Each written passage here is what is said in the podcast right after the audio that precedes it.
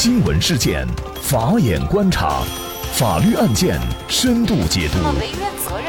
传播法治理念，解答法律难题，请听个案说法。大家好，感谢收听个案说法，我是方红。今天呢，我们跟大家来关注行人闯红灯撞上摩托车致人死亡赔钱还要判刑。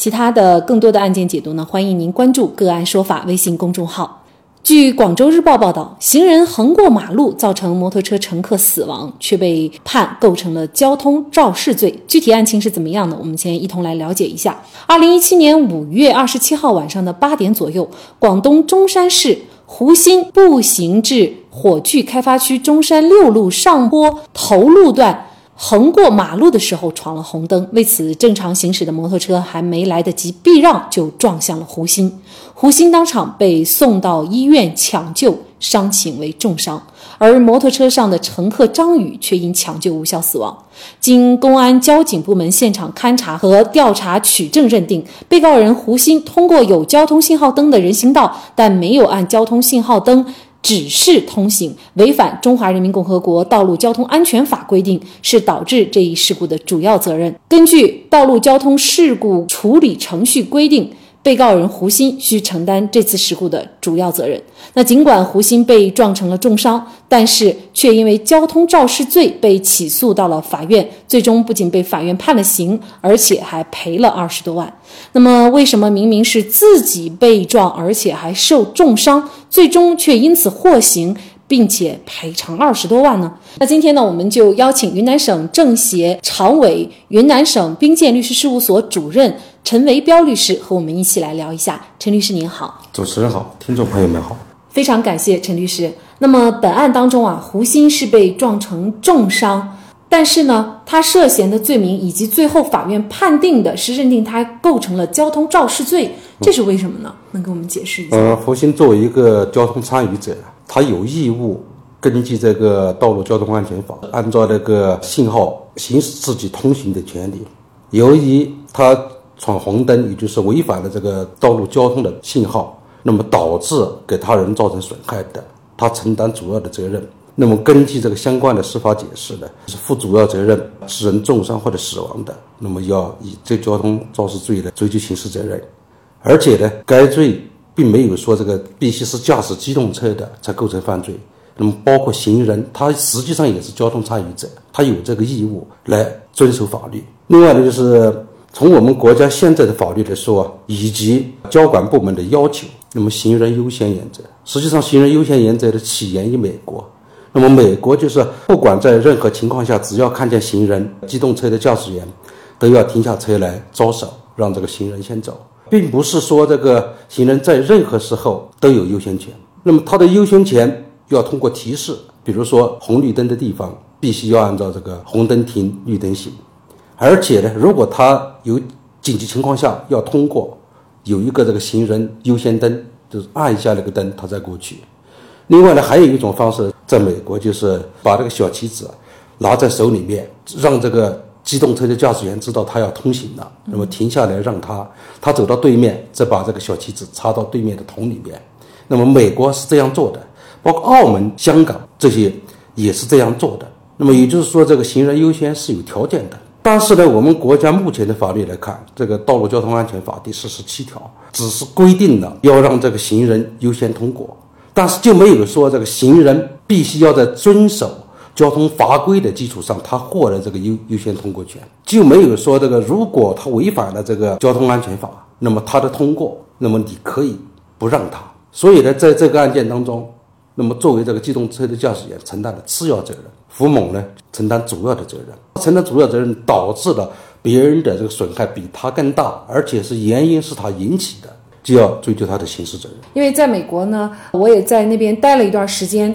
最后总结出的经验就是，我们行人一定要遵守交通规则。如果一旦你不遵守交通，哪怕你在晚上出行，你还一定要穿反光服，让过往的车辆知道有人，否则的话，你可能被撞了，不但不会索赔成功，而且还会自己承担民事或者是刑事责任哈。嗯，对。但是在我们国家，我们之前也讲了一些案例，比如说你行人无论是否是过人行道。或者是说你突然在高速公路这个上面一下窜出来，嗯，那么跑到了行车道上，这种情况，即便是机动车撞了你，但是作为行人，你还可以去索赔，好像大概通常情况下是百分之十左右的这个索赔额度。那么在这个案件当中呢，呃，我们注意到胡鑫他不仅不能够索赔，而且还要赔偿二十多万，为什么？可以说这个是一个法治的进步吧。不管是这个行人，还是机动车、非机动车的这个驾驶人，在法律面前是平等的。那么以前所处理的，就是不管什么，哪怕是在高速公路上，行人只要横穿了，导致这个行人受到损害的，都有权要求索赔。那么一般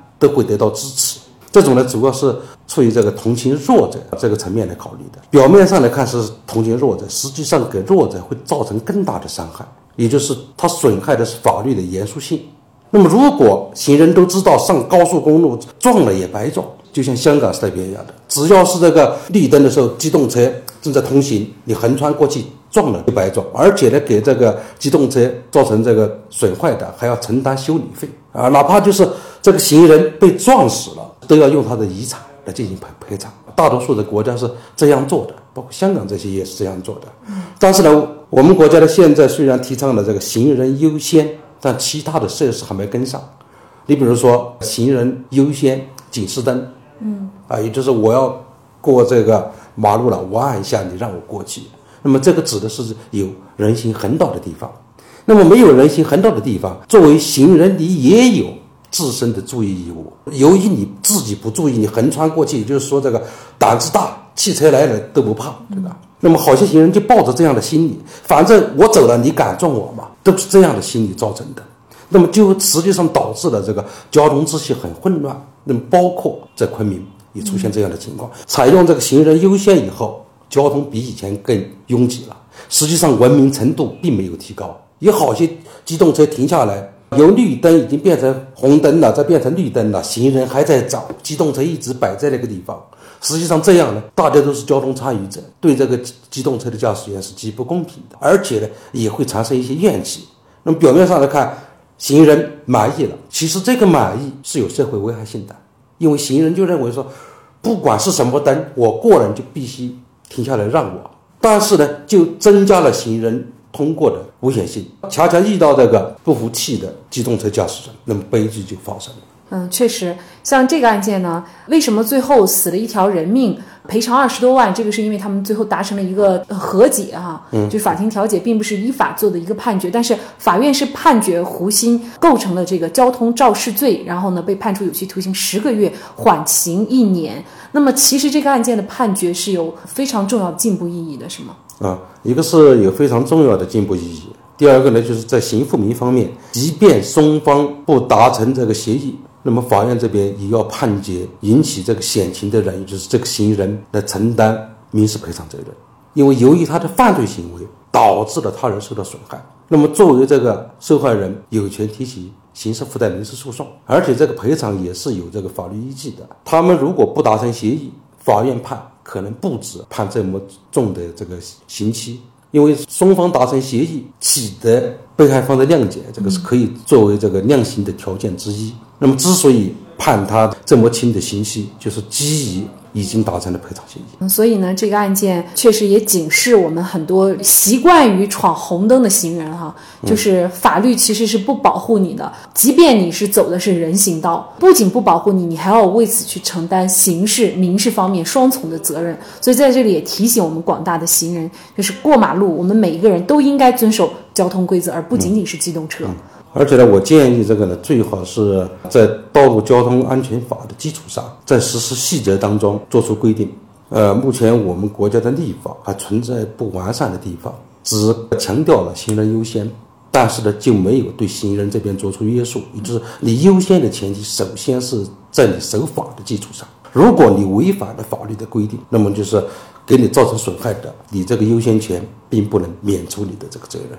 那么这个案件判决应该说比较有指导性的意义。那么是否意味着以后，比如说行人如果擅自上了这种高速机动车道，或者是他只要违规，那么发生的交通事故，他就有可能为此承担比较严重的后果呢？那这个呢，还要从法律上来解决，